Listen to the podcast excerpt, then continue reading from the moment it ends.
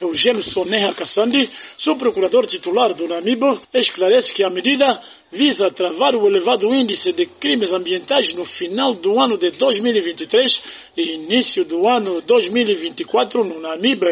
Precisamos ter uma legislação cuja moldura penal seja mais grave para podermos desincentivar aqueles que ainda teimam a prática deste tipo de crime de agressão ao ambiente.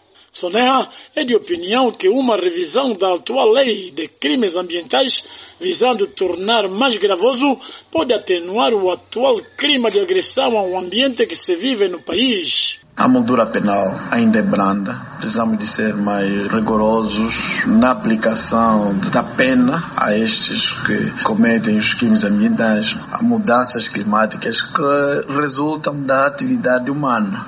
Nós, na província de Namibe, temos áreas de reserva ambiental, temos o Parque do Iona, temos a nossa orla marítima, nossa Serra da Umbia, que também precisa de ser protegida, que é a área que muito tem estado a sofrer com o abate indiscriminado de árvores. Isto é muito perigoso. Compromete o equilíbrio ambiental e a vida futura. Enquanto isso, dois cidadãos vietnamitas foram detidos nos últimos dias no Namibe em posse de 15 tartarugas marinhas protegidas por lei quando estes viajavam para a província da Huila, segundo disse o porta-voz da Polícia Nacional no Namibe, o superintendente Ernesto Kelanguila, no balanço da situação operativa da semana finda. Destaca-se aqui o crime de agressão ao ambiente praticado por dois cidadãos de nacionalidade vietnamita, estes surpreendidos na posse de 15 tartarugas marinhas quando transitavam para a cidade do Lubango. Estes indivíduos estão igualmente detidos. Namibe, Voz da América,